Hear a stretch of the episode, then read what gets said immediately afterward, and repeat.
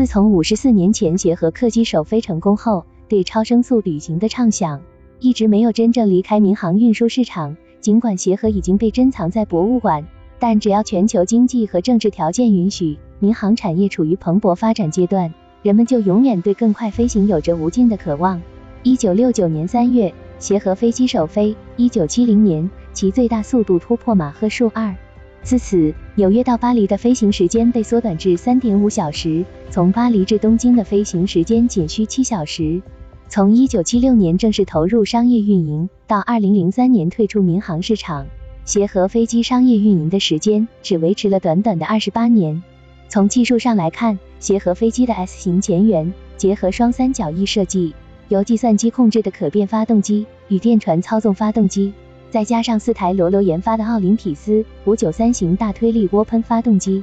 出色的结构和强劲的动力保障了其超声速巡航能力。但明星机型的声誉要以安全运行作为基础，协和飞机先后发生了几次重大事故，尤其是两千年七月二十五日，造成了一百一十三人死亡的坠机事故，极大的打击了民众对超声速客机的信任度。虽然事后调查表示，这起事故可能与另外一架 DC- 杠幺零客机在机场跑道掉落零件扎破协和飞机的轮胎有关，但是协和自身也存在超载和轮胎设计缺陷等问题。不论最终调查结果如何，市场已经对其丧失信心。二零零三年，协和客机被永久停飞。一些人认为，协和客机的停飞对于航空产业来说是一种倒退。在二零零三年。一些新闻评价称，我们不再能够以两倍的声速穿越大西洋，我们可能再也不会了。如今，全球各大民航制造商在客机的设计上也日趋相似。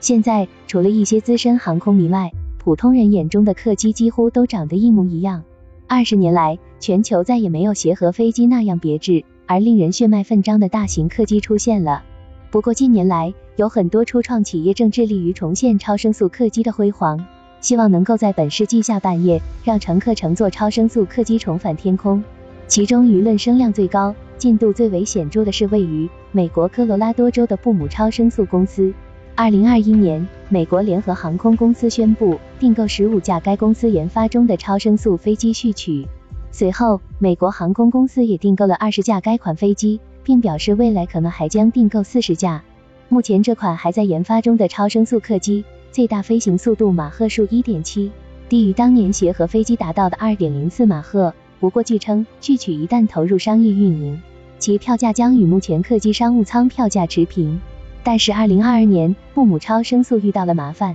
此前答应为其提供发动机的罗罗公司拒绝续约，已确定超声速客机市场目前不是我们的优先事项。在经过多方寻求后，布姆超声速开始联合 GE 等多家发动机供应商重新研发航空发动机，而总部位于美国波士顿的斯派克控天则专注于超声速公务机的研发。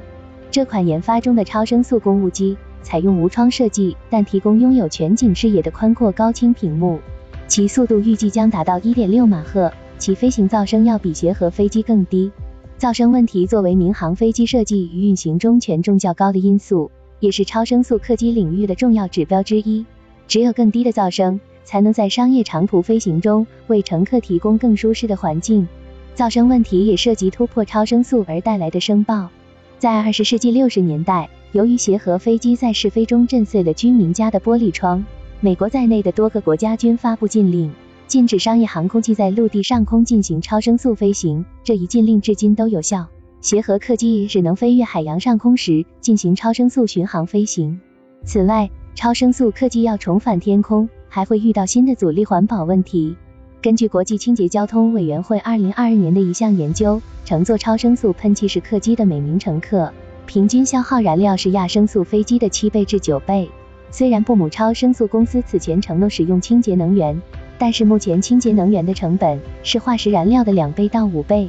即使不考虑气候变化问题，仅从成本上看，航空公司使用超声速客机也要承担巨额燃料费用。当然，如果把目光放长远，环保也好，噪声也罢，这些都是能够在技术上改进并解决的问题。对于航空业界而言，超声速客机是否能够回归的根本原因，在于市场心态和国际政经局势。相比协和客机出现的时代，虽然现在二战的硝烟已经远去很久，但国际上单边主义盛行，抵制全球交流、科技进步的保守思想仍在蔓延。这样的市场环境显然不利于超声速科技的运营。而在这样的背景下，或许很多人已经不在乎是否能选择更快的飞机出行了。